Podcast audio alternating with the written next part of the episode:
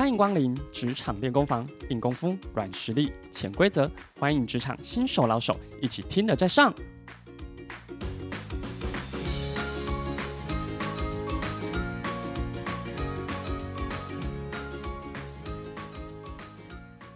各位快乐分多金的听众朋友，大家好，我是诚挚的 Jason，欢迎加入今天的职场练功房。各位听众朋友，在人际互动中有没有想过自己到底是怎么样的人？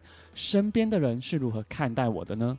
我们从很多的经验故事是可以略知一二，所以今天我们就从一个心理学理论周哈利窗跟大家分享认识自己的四大角度哦。周哈利窗的心理学理论，我相信很多人有听过，是由美国社会心理学家 Joseph 和 Harry 提出的概念。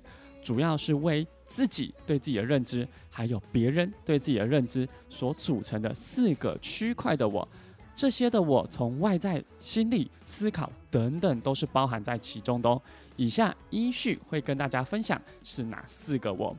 首先是公众我，也就是别人和自己都知道的，也就是很普遍，大家一看就知道，比如说身高、发型。穿着、说话内容、外显的个性。举例来说，我是 Jason，我是男生，我身高一百七十五公分，我说话速度很慢，我走路很快，我说话很大声，我很爱傻笑，完全都是在公众之下，陌生的人也能很快认识的你。如果比例上都是很好的，大家就会认为我是一个很不错的人。但如果在这个比例上比较多，可能是不好的，大家看得到的，你的表现也会是如此。所以面对公众我，我们面对他的心态呢，应该要持续让自己期待，也就是期待自己在别人和自己的面前表现出什么样子。当我们开始期待之后，就会督促自己，就要展现令自己满意的一面喽。第二个是盲目我，也就是在别人眼中的我。大家都知道的我，但是我自己却不知道。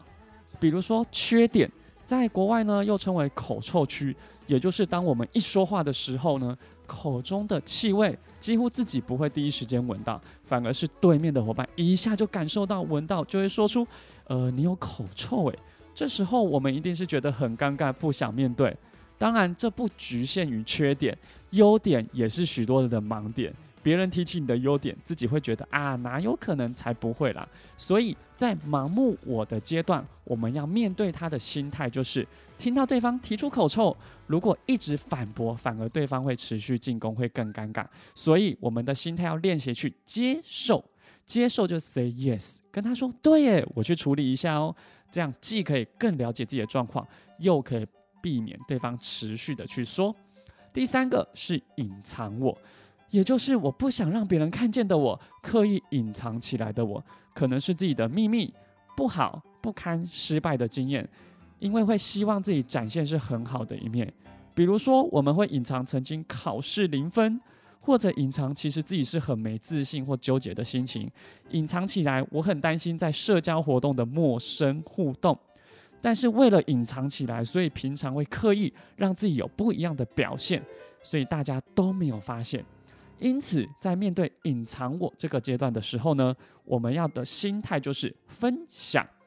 因为呢，当我们一直把事情放在心中，不是不好，反而是要认识我们是不是一直带着情绪去压抑着它。反而，如果能将这些经验、想法找人分享，说出来一笑置之之后，就如同许多名人会分享他失败的经验。但他们能够说出来，是因为不再附加任何情绪，所以他才能够很客观的跟你分享这件事情，然后告诉他自己如何去调整它哦。最后一个我是潜能我，也就是自己和别人都不知道，也就是没有人知道的我，从来未曾想象过的我，或者是从来没发生过的我。在这个部分，大家就会问说：那我怎么知道自己的状态啊？大家都不知道啊。所以要跟大家分享，那更好，因为我们没有任何的界限跟设定这个我，所以在面对潜能我这个阶段时，我们的心态要鼓励自己去移动，会跟大家提醒，透过移动来扩展自己在这个区块的范围。包含你的行为行动，还有你的思考想法的移动。大家回想哦，当自己每次在学习阶段毕业的时候，进到一个新学校，是否环境跟同学都换了一轮，仿佛自己有一个新的生活哦，也触发自己有新的表现。转换一个工作的时候，也是你会刺激自己，在这个新的地方或者新的职务，有更多的工作能力可以发挥的地方哦。因此，在周哈里窗的这四个我。看待自己的四个角度，要与大家分享。面对公众我的时候，要去期待它是什么样子；面对盲目我的时候，去练习接受；面对隐藏我，去练习分享故事；面对潜能我，要借由去移动自己的思考与行动，去扩展更多的能力。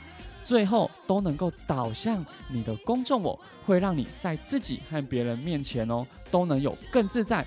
更满意的表现哦！我是诚挚的 Jason，更多个人与职场如何有更多的能力与人际提升，欢迎预约个人免费咨询，立即洽询零八零零三一二三一二。谢谢大家收听本次的职场练功房，我们下次见喽，拜拜！听完今天的节目后，大家可以在 YouTube、FB 搜寻 Emily 老师的快乐分多金，就可以找到更多与 Emily 老师相关的讯息。在各大 Podcast 的平台，Apple Podcast、KKBox、Google Podcast。SoundOn、Spotify、Castbox，搜寻 Emily 老师都可以找到节目哦。欢迎大家分享，也期待收到您的留言和提问。